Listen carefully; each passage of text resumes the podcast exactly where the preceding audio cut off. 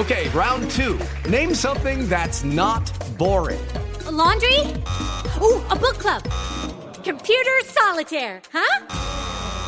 Ah, oh, sorry, we were looking for Chumba Casino. That's right. ChumbaCasino.com has over 100 casino style games. Join today and play for free for your chance to redeem some serious prizes.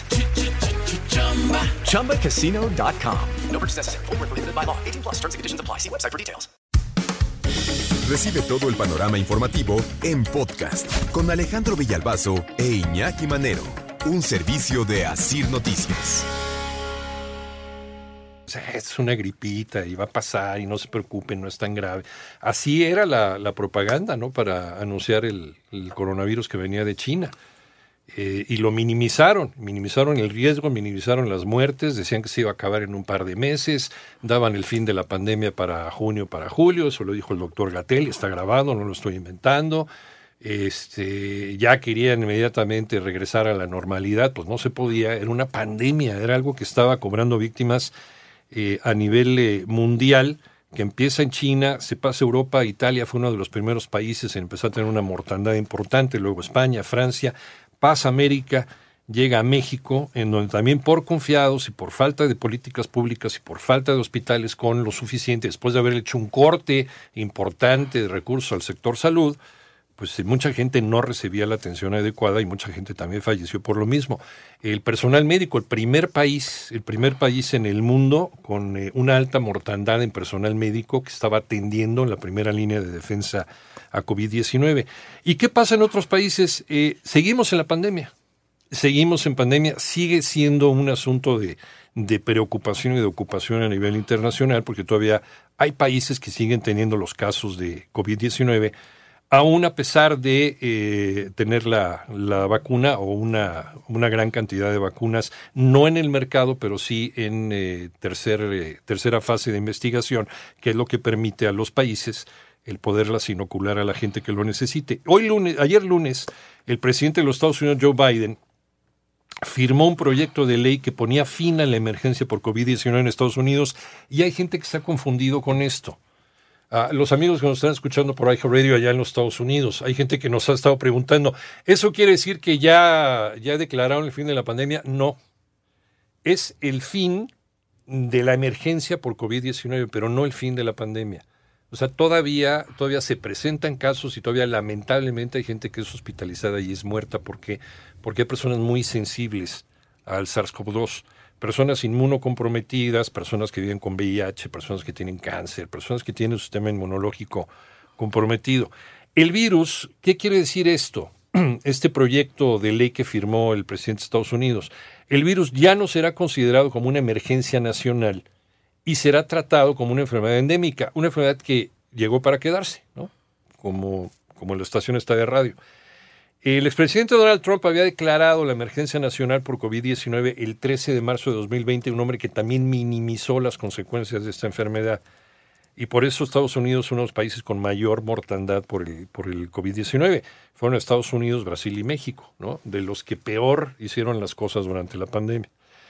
Eh, se permitió liberar fondos federales, en el caso de Donald Trump, para ciudades y estados para cosas como pruebas y centros de vacunación. Él mismo también fue uno de los presidentes, de los mandatarios que salieron eh, infectados con, con este virus. La Casa Blanca había previsto el 11 de mayo como fecha para el fin de la emergencia nacional, pero esa iniciativa republicana adelanta un mes la decisión.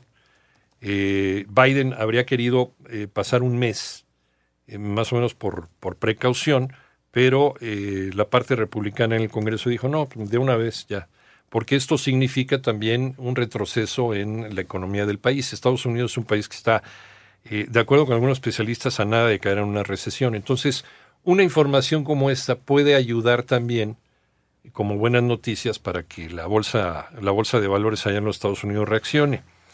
Bajo la declaratoria de emergencia por COVID-19, Trump decidió aplicar el título 42, la norma que permite la expulsión express de migrantes indocumentados que cruzan la frontera sur de Estados Unidos citando razones de salud pública. O sea, él decía, pues cruzan, pues van a llegar a infectarnos. Y en teoría, con el fin de la emergencia, esto que acaba de firmar el presidente Biden, el título 42 no es ya aplicable.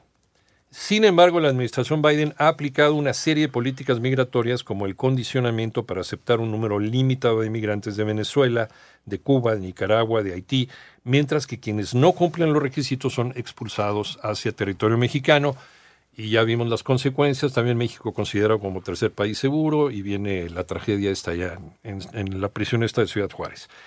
De acuerdo con el último reporte que hizo la Universidad Johns Hopkins, allá en Maryland, que es eh, una de las fuentes más confiables de información sobre COVID-19 y, siempre pues dábamos información basada en los estudios de la Johns Hopkins, cómo iba en el mundo eh, las personas infectadas por COVID, a pesar de las cifras oficiales que algunos países daban, de los países que daban información, porque hay países que todavía no sabemos qué pasó con ellos con el COVID, por ejemplo, Corea del Norte, ¿no? Sabemos que tuvo COVID y sabemos que hubo gente que murió en Corea del Norte, pero los coreanos del norte no dan información acerca.